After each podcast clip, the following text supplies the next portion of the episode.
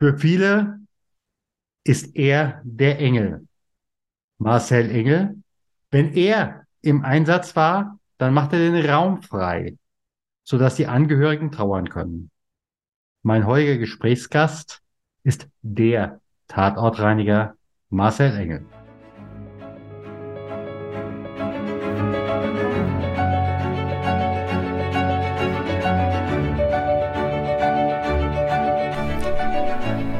Schweres leicht gesagt. Der Podcast für Unternehmer, Personalverantwortliche und Betriebsräte zum Thema Trauer im Unternehmen. Mein Name ist Stefan Hund. Bevor wir starten, bitte ich dich, diesen Podcast zu abonnieren, damit du auch in Zukunft jede Folge direkt frisch auf deinen Podcast-Player bekommst. Wenn du eine Frage hast, die wir hier im Podcast ansprechen sollen oder einen bestimmten Gast einladen sollen, dann gib uns Bescheid. Am besten mit einer kurzen E-Mail über podcast.trauerimunternehmen.de. Und jetzt geht's los!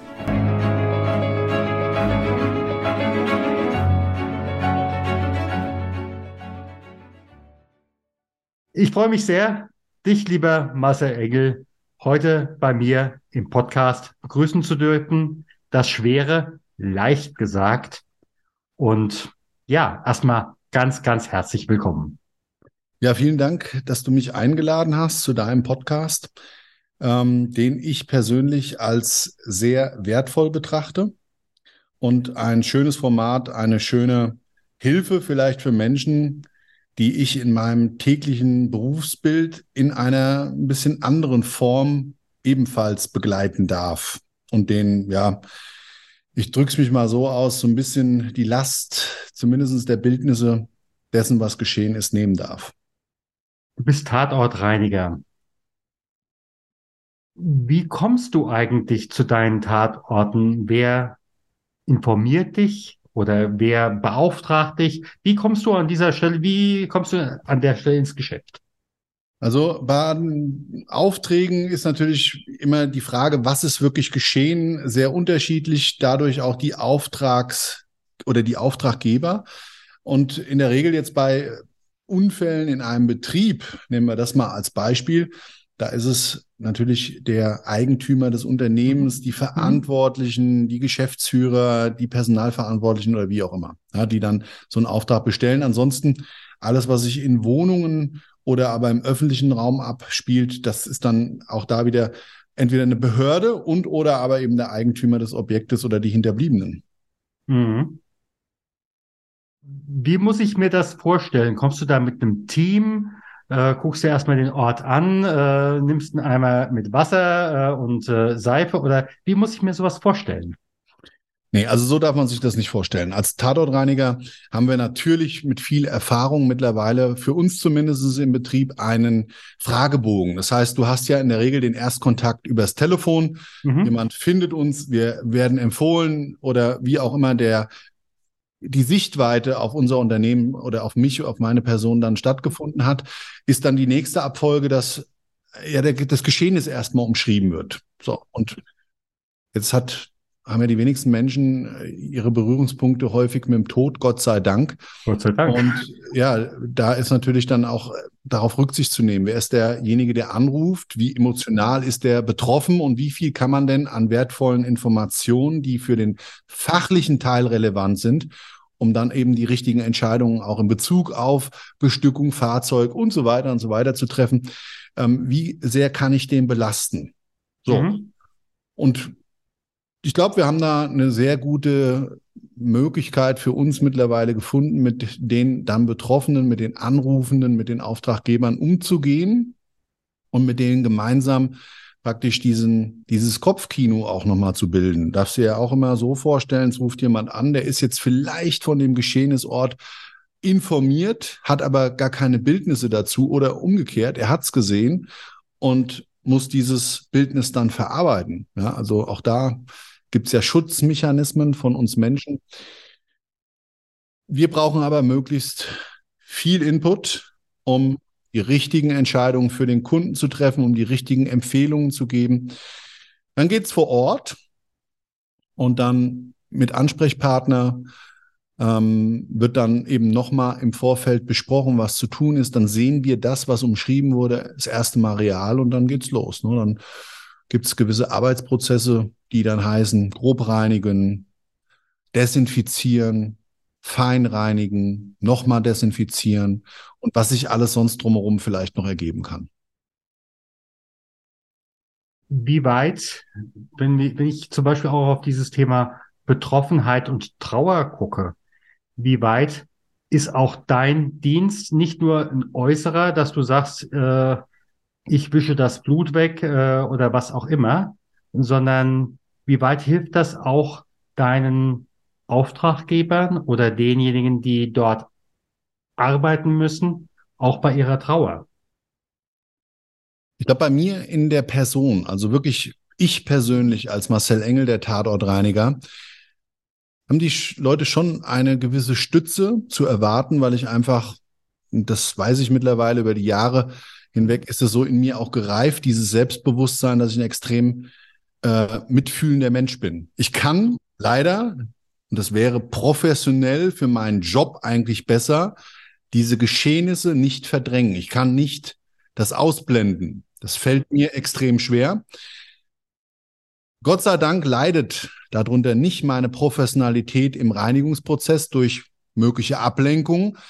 Aber was ich mir immer für mich zumindest rausnehme und die Zeit mir auch schenke, ist, dass ich versuche, den Menschen in der Stunde der schrecklichsten Geschehnisse vielleicht, die sie im Leben jemals sehen oder ertragen müssen, zur Seite zu stehen. Also indem auch sich Situationen ergeben, in denen man Trost spendet mit Worten, mhm. vielleicht auch einfach mal jemand in den Arm nimmt. Ja. Oder auch von der Gegenseite die Trauer oder die Verarbeitung in dem Augenblick mit, äh, mit einem einfachen Zuhören äh, in irgendeiner Form zusammen eben gestaltet und auf den Weg bringt. Und das ist so zumindest, wie ich damit umgehe. Und dadurch sind natürlich ganz, ganz viele Geschichten des gemeinsamen Leids, so muss man das wirklich umschreiben, entstanden über die ganzen Jahre hinweg, die mich zumindest in meinem Beruf bekräftigt haben, das weiterzumachen, weil also ich bin jetzt äh, seit über 28 Jahren als Tatortreiniger dabei. Ich habe roundabout 15.000 Tatorte entweder selber gereinigt oder mit meinem Unternehmen betreut und im Nachgang mit vielen, vielen Menschen da auch wirklich sehr intensiven Kontakt gehabt. Und was mir eines gezeigt hat und immer wieder für mich ein Geschenk ist, das sind so diese Erlebnisse, diese zwischenmenschlichen Begegnungen. Ja, du lernst da auch ganz tolle Menschen in den schrecklichsten Situationen ihres Lebens kennen und dann eben sehr intensiv in der Phase ihrer Trauer, ihres Schocks.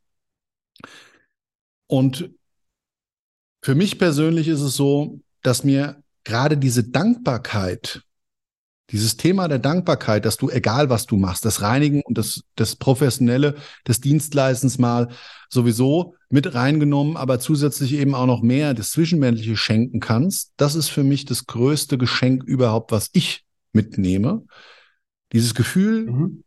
du hast nicht nur etwas gecleant, sondern du hast auch etwas anderes zurückgeben dürfen, was einfach heißt, ähm, man hilft dem anderen in seiner schwersten Stunde.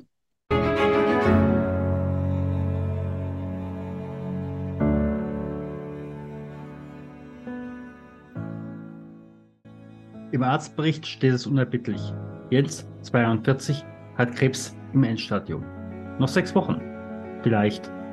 Und was jetzt? Zusätzlich zu allem Schock und aller Trauer.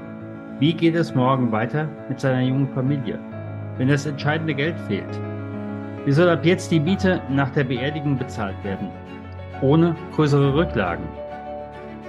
Wir von Trauer im Unternehmen machen Werbung für eine nagelneue, in Deutschland einzigartige Firmenpolice. Es ist uns eine Herzensangelegenheit. Uwe Unger hat sie für die Gotha Versicherung in Podcast Folge 35 vorgestellt. Details gibt es oder der Weiterleitung von trauerimunternehmen.de slash Versicherung. Ab dem ersten Arbeitstag kann ein teilnehmendes Unternehmen allen Mitarbeitern nach einer schweren Diagnose oder nach dem Tod drei Monatsgehälter plus Beerdigungskosten für kleines Geld zusagen. Ein Employer Branding, was seinesgleichen in Deutschland sucht und spürbar die Not der Mitarbeiter lindert, wenn diese am allergrößten ist. Details gibt's unter trauerimunternehmen.de slash Versicherung.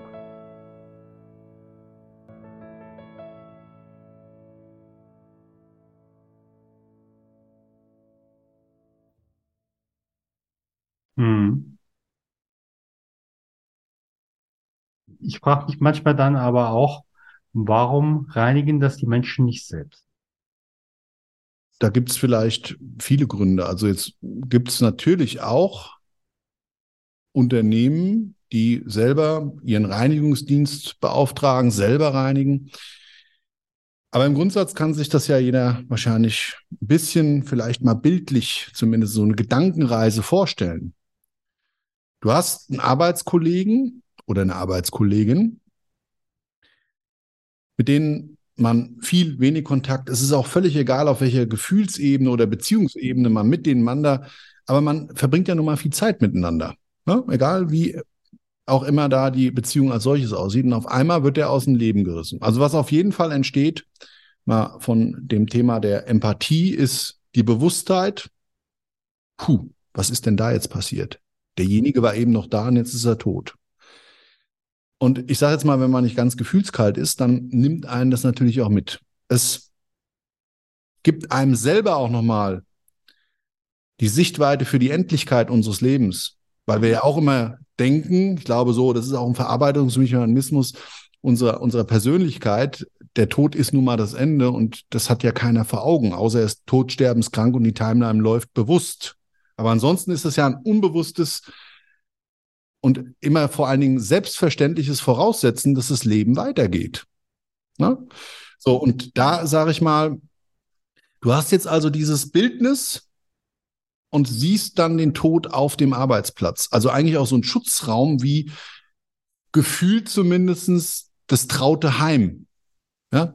Man würde im öffentlichen Raum eher, glaube ich, das Bildnis des Todes zusprechen als dem eigenen Zuhause. Warum auch? Ja, also wie gesagt, das ist ja der Rückzugsort für uns oftmals, der Ort, wo wir leben. Das ist ein sicherer Hafen, also was auch immer jeder Einzelne drin sieht, ja. Und dann passiert sowas auf der Arbeit und ich glaube, das ist eben auch so das, ich habe es jetzt sehr weit ausgeholt, aber ich glaube, das ist auch dann so die Bürde, die du da nehmen müsstest, da in dem Bereich Hand anzulegen an etwas, mit dem du dich eigentlich nie konfrontiert gese gesehen hast. Also du, niemals ist ja die Idee, äh, außer es ist ein lebensgefährlicher Arbeitsplatz, dass der Tod da eben auch eine Rolle spielen kann. Und deshalb wird dieses Bildnis eben, glaube ich, dann lieber durch einen professionellen Dienst gereinigt.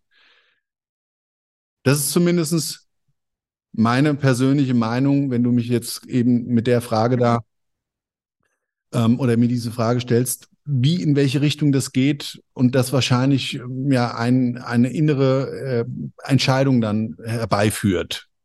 Vom fachlichen her ist es sowieso nicht ganz so einfach, wie man sich das vielleicht vorstellt. Also das äh, Blut wegwischen ist jetzt nicht auf jeder Oberfläche, als würde man auf einer Küchenzeile den verschütteten Orangensaft mit Leberwischen weg aufwischen. Das funktioniert eben oftmals so nicht. Also zumindest nicht so, dass die Spuren nachhaltig nicht mehr sichtbar auf das Geschehen keine Rückschlüsse lassen.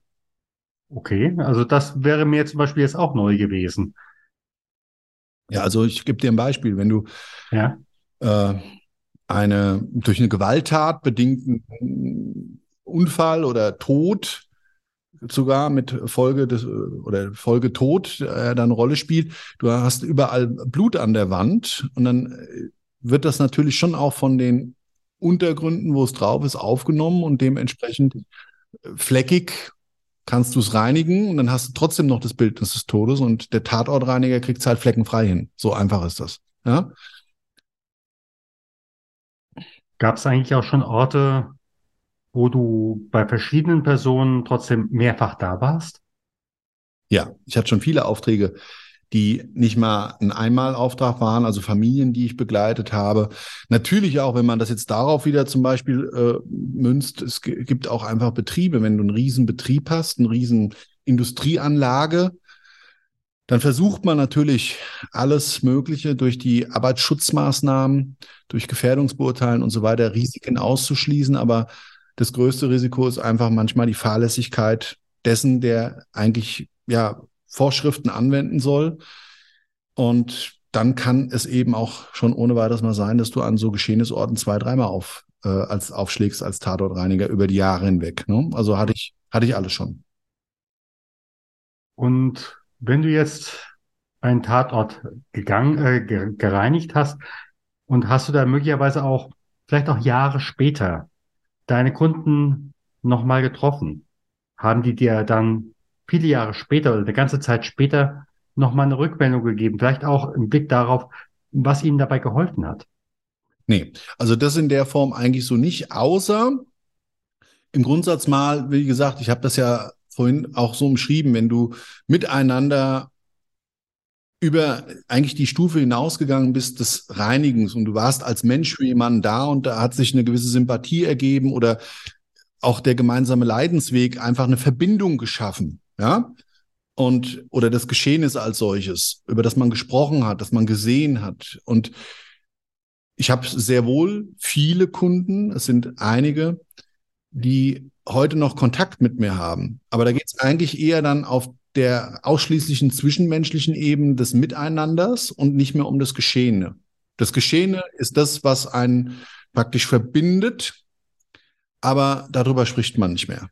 Da ist eigentlich nie im Nachgang die Aussage und wissen Sie noch oder weißt du noch, äh, das war unser Zusammentreffen damals und ich habe es durch dein äh, dein Unterstützen in jeglicher Form, ich das ja auch vorhin umschrieben habe, dann besser verarbeitet. Was ich bekomme, immer ein direktes Feedback. Also was oft passiert ist, dass mir Menschen sagen, du, pass auf, vielen, vielen Dank. Weit über das hinaus, was ich erwartet habe, habe ich etwas bekommen und es hat mir echt geholfen. Ja, so Feedbacks, die gibt es immer wieder und äh, das macht natürlich sehr glücklich. Also mich persönlich macht das glücklich. Das ist ein Glücksgefühl, da kriege ich jedes Mal Gänsehaut. Auf jeden Fall. Aber möglicherweise wird es auch deshalb nicht erwähnt, weil es im Endeffekt normal geworden ist, weil die Trauer weggegangen ist, weil du im Endeffekt damit den Raum geschaffen hast, dass die Trauer gehen kann oder dass derjenige durch die Trauer durchgehen kann und die Ereignisse, die Einsagen loslassen. Ich würde eher sagen, ins, ins Leben integrieren kann, so dass sie da nicht mehr, ich sag mal, wirkmächtig sind. Hm. Das kann ohne weiteres sein. Also ich habe mal ein schönes Buch gelesen, schon einige Jahre her, über die unterschiedlichen Phasen der Trauer. Ja, also die auch nicht bei jedem Menschen gleich ist, aber es gibt natürlich schon so gewisse Stufen. Und das Buch damals habe ich mir ähm, für mich zumindestens, ich habe es inhaliert, weil das war mal wieder nach einem Tatort, wo Schutzbefohlene die Opfer waren, also Kinder, und die Opfer, die Sekundäropfer, waren die Eltern.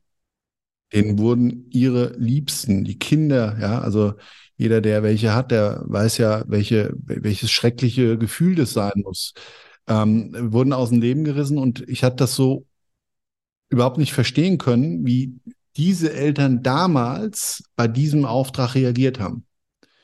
Und ich wollte es für mich einfach wissen, was gibt's denn alles noch für Phasen der Verarbeitung, ja, weil es war fast gefühlt wie eine, als wäre gar keine, als wär, würden die gar nicht trauern.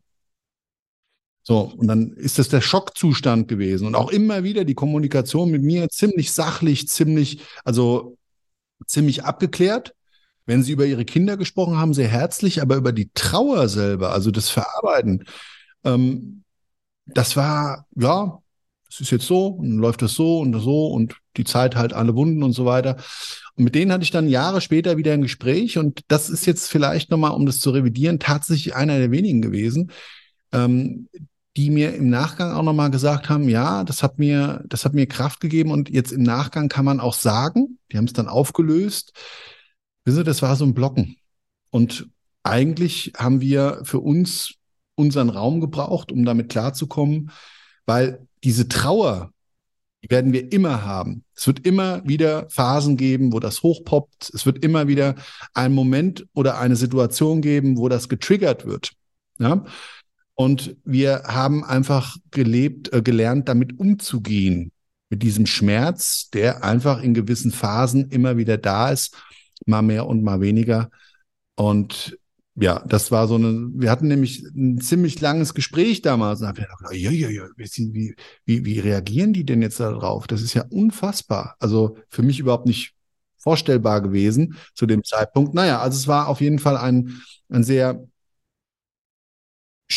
in Anführungszeichen, positive Erfahrung dessen, wie die Eltern im Nachgang doch wertschöpfend für sich zumindestens mit vielen Menschen, die sie betreut haben, dann etwas für sich rausziehen konnten, um irgendwie mit diesem Thema des Verlustes ihrer Kinder klarzukommen.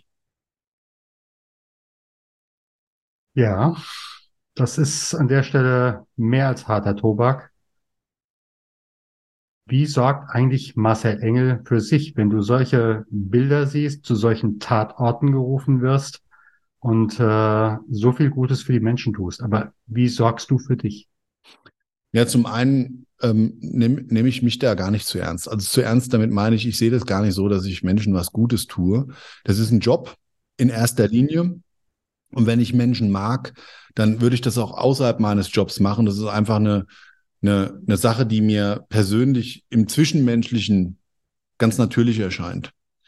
Also deshalb bewerte ich das so in der Form gar nicht. Aber um vielleicht die Frage konkret zu beantworten, wie komme ich mit dem Tod klar, mit diesem täglichen Geschehen, da habe ich tatsächlich so mal vor vielen Jahren ein echtes Problem mit gehabt. Ja, also da gab es auch Phasen, wo ich für mich eigentlich mehr in die Richtung aufhören mit dem Job gedacht habe, als den weiterzumachen. Und ich muss dazu sagen, das ist roundabout jetzt ja 19 Jahre her.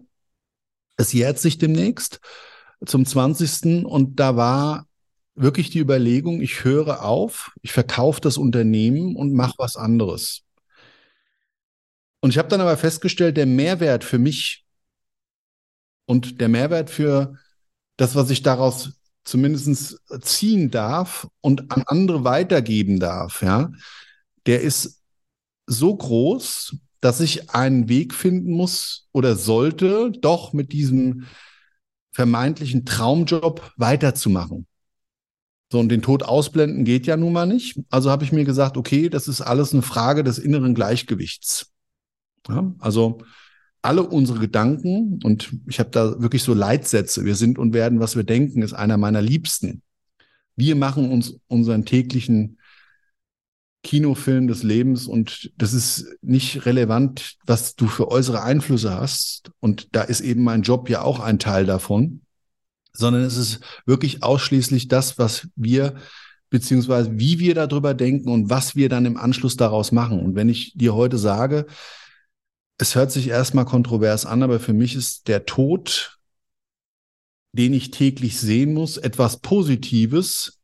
Und zwar genau, dass ich eben voller Demut oftmals nach Hause komme, mein eigenes Leben in der Selbstreflexion betrachte, das meines Umfeldes und daraus eben Dankbarkeit sich ergibt. Und wir wissen, dass Dankbarkeit eben positive Energie, ein positives Gefühl ist, ähm, dass wir uns so auch nicht kaufen können. Das ist ja eine Gefühlsebene, die müssen wir erschaffen oder die erschaffen andere Menschen, indem sie dankbar sind, was du machst, zum Beispiel, ja. Und genau das ist so der Punkt, der mir täglich Kraft gibt und genau in der zumindest gedachten Welt schon mal ein absolute, ich glaube sogar heute nicht nur Kraft, sondern einen absoluten Lebensmehrwert geschenkt hat. Ich bin froh, dass ich vor knapp 20 Jahren entschieden habe, damit weiterzumachen. Ein weiterer Faktor ist natürlich die physische Ebene.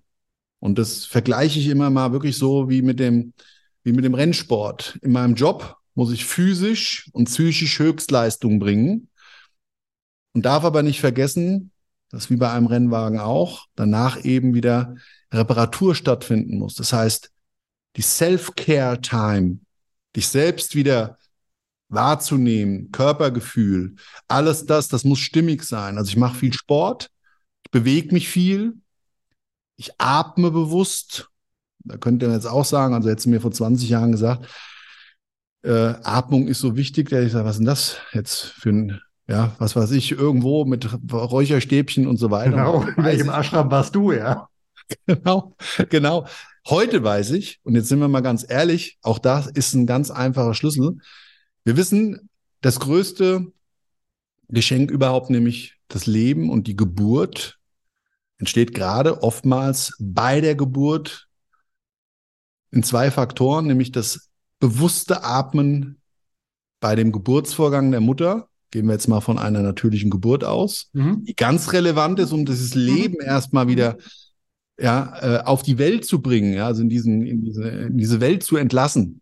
Und das eigentliche Atmen des Kindes beginnt in dem Augenblick, wo es eben den Leib der Mutter verlässt. Und da ist ja auch so ein kleines Wunder dabei. Ja, so abgekapselt von der Mutter fängt das Kind an zu leben.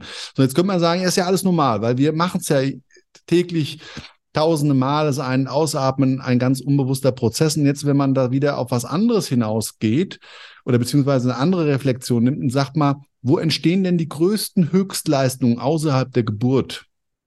Das ist auch alles immer mit Atmung verbunden. Immer.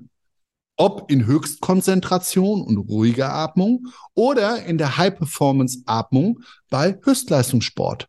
Da ist das Relevanteste, egal was du machst, wie du atmest.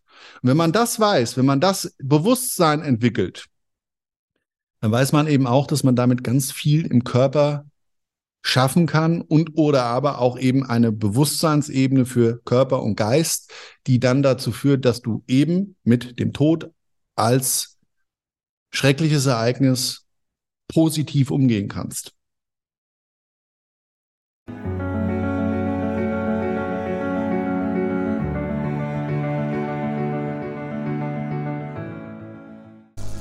Hast du als Führungskraft die teuersten Risiken bei Trauer eines Mitarbeiters in deinem Unternehmen im Blick? Wenn nicht, wir haben ein Workbook und anhand von 72 Aussagen, Situationen kannst du nach dem Ampelsystem deine Situation in deinem Unternehmen einschätzen. Wir verlosen einmal im Monat ein Exemplar unseres Workbooks im Wert von 49 Euro an alle unsere Newsletter-Abonnenten. Möchtest du dabei sein? Dann trage dich ein unter trauer-manager.de slash Gewinnspiel. Ich freue mich auf dich.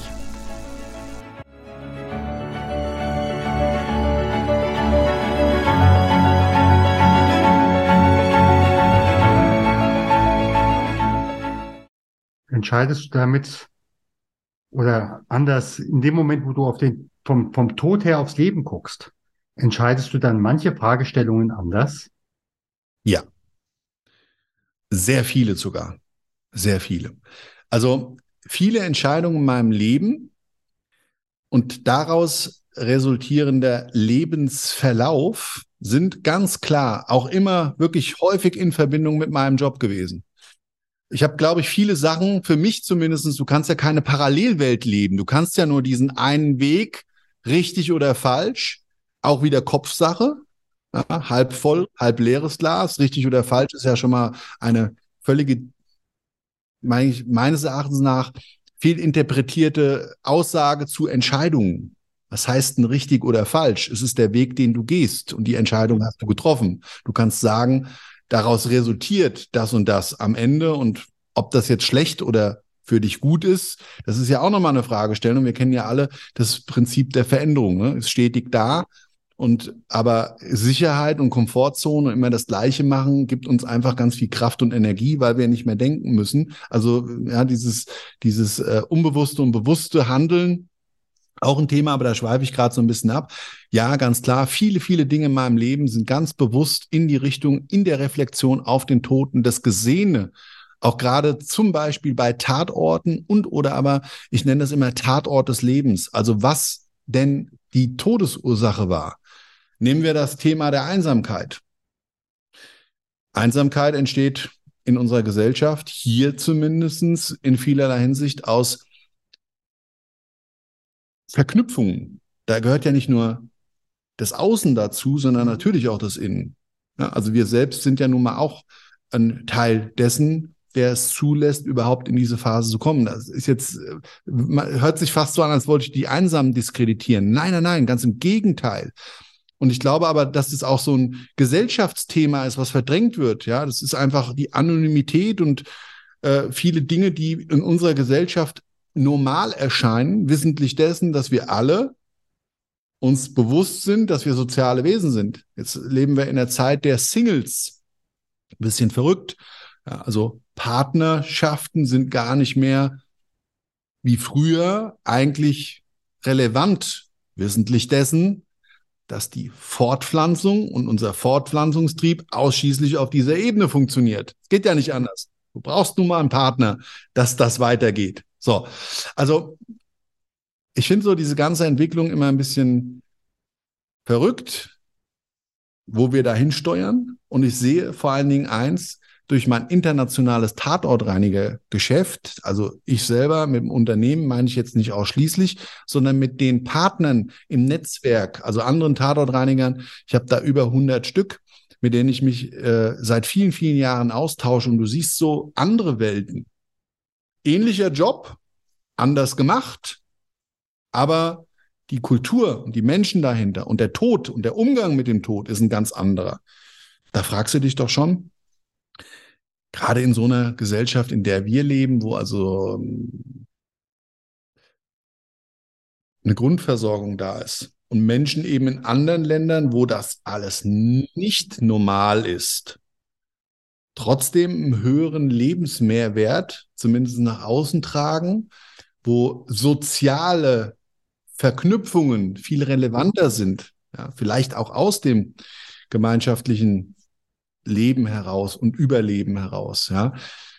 Und dann fragst du dich, also ich zumindest oftmals, wenn ich solche Fälle sehe, wo steuern wir da gerade hin? Und ist das wirklich so, das, was wir wollen? Das ist ja auch so eine Sache. Wer möchte denn in seiner Vorstellung, und darauf kann ich das dann immer schön, für mich zumindestens äh, grounden, wer will denn einsam sterben? Ich hoffe, keiner ist in der Leitphase, dass der sich das wünscht, weil es sehr schrecklich, die Vorstellung. Und damit meine ich nicht, dass wir Menschen, genauso vielleicht wie andere Individuen, uns in einer Sterbephase zurückziehen. Ja? Das sieht man in der Tierwelt noch viel häufiger, wie es beim Menschen bewusst wird, dass die eben, wenn sie merken, es geht vielleicht ihrem Ende entgegen, sich zurückziehen. So. Das ist damit nicht gemeint, ja, weil das ist ja so die Endphase. Also die Bewusstheit dessen, ähm, die musst du ja auch erstmal überhaupt realisieren. Das schafft ja auch nicht jeder, glaube ich. Absolut. Gerade so diese Situation, äh, wäre ich jetzt nicht einkaufen gegangen, dann würde mein Mann noch leben, ja. Also ja. ich weiß nicht, wie oft ich diesen Satz äh, als äh, Gemeindepfarrer gehört habe, mhm. ähm, während der Mann vorher äh, fünf Jahre im Bett gelegen hat und sich nicht bewegen konnte, ja. Aber das ist im Endeffekt genauso dieser Punkt. In dem Moment habe ich die Freiheit, dass die Seele gehen kann. Mhm. Ja. Ja, also Veränderung durch den Blick auf den Tod, ich glaube, ich wünsche es jetzt niemanden, der, weil das ist ja so fast nicht nachvollziehbar. Ja, als gerade du auch als Pfarrer, du hast ja auch ständig die Konfrontation mit dem Tod gehabt und dann auch mit der Trauer bei mir ein Stück weit weniger die Trauer, aber das Ganze drumherum. Also wir beräumen dann ja auch ein ganzes Leben und ich habe es auch früher schon immer gesagt und es war auch wirklich so so so eine ganz klare ähm, Definition dessen, was wir als Tatortreiniger alles machen. Als Pfarrer hast du im Idealfall ein, ein, ein, ein Gemeindemitglied, das du auch über Jahre hinweg als Lebenden begleiten durftest und oder aber man sich eben äh, da auch kannte, dann hat man natürlich viele Einblicke von dem Mensch in Gesprächen, in seinem Arrangement, wer ist er, wer war er und so weiter. Bei uns ist das ja so, diese Kontakte haben wir ja nicht. Wir kennen die Menschen ja nicht zu Lebenszeiten, aber wir haben extrem viel drumherum. Nachbarn, die Hinterbliebenen und oder aber den Vermieter und so weiter und so weiter. Und was wir dann aber im Gegensatz, glaube ich, zu allem anderen sehr tiefgründig sehen, ist das gesamte Leben nochmal. Weil, wenn wir es beräumen, das heißt die Fundortbereinigung oder die Geschehenisbereinigung und eben dann gesamte Auflösung dessen, was der Mensch zu seinen Lebzeiten an irdischen Gütern, ja, Erinnerungen, Fotos, Urkunden, Auszeichnungen, wir nehmen ja alles Einblicke aus der Geschichte des Menschen sowie als auch seiner Vorlieben. Was hat er gegessen? Sexualität ist immer wieder ein Thema. Alles das sehen wir und zwar immer wieder ohne Kommentar. Da wird ja nichts kommentiert. Das ist klar. Also musst du dir praktisch dein eigenes Bildnis dessen machen, immer voller Respekt immer natürlich ein Stück weit spekulativ, immer mit dem Einfluss dessen, dass man manchmal Dinge, die man vielleicht bei dem einen Auftrag gesehen hat und die sich bei einem anderen Auftrag spiegeln, bei dem Auftrag zuvor nur spekulativ gedacht hat, wie die Zusammenhänge sein können. Bei einem anderen Auftrag, das aber dann auch durch Verwandte, Hinterbliebene oder Ansprechpartner, die den Mensch gut gekannt haben, mehr oder weniger bestätigen. Dadurch ergibt sich natürlich ein sogenannter Erfahrungswert, der dir das Leben als Schablone so ein bisschen zeigt. Mhm. Richtig, also ich, ich habe es ich hab's früher immer so genannt, weil ich so in, in diesem Kinofilm so damit so bildlichen Verbundenheit gebracht habe. Es gibt so wie so, so eine Matrix, wie so ein, wie so ein Lebenscode. Der eine Strang läuft ja so, dann läuft in der Wahrscheinlichkeitsrechnung der nächste Strang ähnlich. Und gehen wir nicht mal nur von negativen, sondern auch von positiven Dingen aus. Ja? Also damit ist gemeint, du hast, nehmen wir mal etwas Positives, ein sehr soziales Umfeld, dann siehst du die Leute häufiger auf Fotos lachen. So. Und es ist nun mal so, lachen wir, passiert biochemisch bei uns was. Also war der Mensch aller Wahrscheinlichkeit nach doch vielleicht eine Frohnatur. Jetzt ist es heute so mit Fotos, wollen wir das mal außen vor lassen. Du kennst es ja, Duckface, ne? Es wird ja eigentlich nur noch gekünstelt. Wir haben unheimlich viele Lebensfilter, glaube ich, mittlerweile aufgelegt. Ähm, aber ich glaube sehr wohl, und gerade so bei ähm, der älteren Generation oder so, und du hast noch so die Polaroids oder so richtig mittlerweile dann verblassten Fotos als mhm, solches. Mhm. Da hat man ja nicht nur gekünstelt weil da war schon das Situative, auch bei Feiern und so weiter, das ist ja so, dann gibt es einen Schnappschuss aus der Ecke und nicht alle jetzt macht mal und guckt mal, das ist ja viel situativer früher oftmals gewesen. Und deshalb würde ich das einfach mal so, so behaupten wollen, dass man daraus sehr viel lesen kann. Und ja, also ich finde es für mich extrem interessant immer. Also dieses ganze, diese ganzen Lebensschablonen oder diese, wie gesagt, von mir so benannte Lebensmatrix, finde ich höchst spannend und hat mir persönlich in meinem Leben extrem weitergeholfen, weil ich manchmal gemerkt habe, Mensch, irgendwie ist die Schablone, die du da gerade als Lebensmatrix siehst, eine ähnliche wie bei dir selbst oder aber vielleicht auch mal in einem Freundes- oder Familienkreis, mhm. ja, also im engeren Feld der Lieblingsmenschen, wo man sagt, Mensch, du, solltest du vielleicht mal in jemanden wieder mehr Zeit investieren, um ihnen das mal aufzuzeigen, also über das Normale hinaus, den normalen Kontakt, so einfach zu sagen, du pass mal auf, lass uns mal zusammensetzen, ich habe da was gesehen. Wenn wir nicht aufpassen, könnte es bei dir auch passieren, ohne schulmeisterisch zu wirken. Ist ja mhm. auch immer so eine Sache. Weißt du, man will ja nicht irgendwie jetzt nicht auf deinen Beruf äh, bezogen, sondern man will ja nicht ein Prediger sein. Also es ist ja, ja nicht so, dass man da Lebensweisheiten tauschen möchte und das als einzigste Wahrheit gelten lassen will. Aber es gibt einfach gewisse Dinge, die in Abfolge und unser Leben besteht ja nun mal im Grundsatz aus Mathematik und Physik. Ja, also das Leben als solches. Ähm, zumindest ein Stück weit. Da glaube ich, da lässt sich halt viel draus ableiten. Mhm. Aber ich glaube, in dem Moment, wo alles so in den Fluss kommt, dann kommt auch die Trauer in den Fluss. Ja. Und insofern, du machst einen Mega-Job. Klasse. Und äh, schön, dass es dich gibt und dass du sagst, diesen Job mache ich. Ja, also vielen Dank für die lieben Worte. Ähm, da bin ich ein bisschen gerührt, ehrlich gesagt.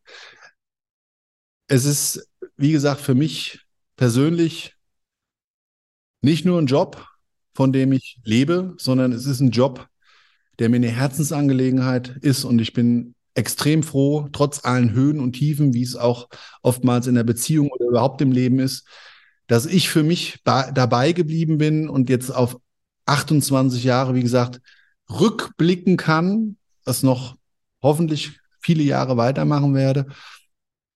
Und für mich das eine wirkliche Berufung geworden ist. Das Reinigen als solches ist Autoplay. Da will ich einfach nur fachlich immer die beste Version von mir selbst sein. Das Schöne ist, sind einfach die zwischenmenschlichen Dinge, die sich ergeben und die sind unbezahlbar. Ich sag mal ganz, ganz herzlichen Dank. Vielen Dank, mein Lieber, dass ich in dem und deinem Format dabei sein durfte. Vielen Dank, dass du auch heute wieder dabei warst bei Das Schwere leicht gesagt.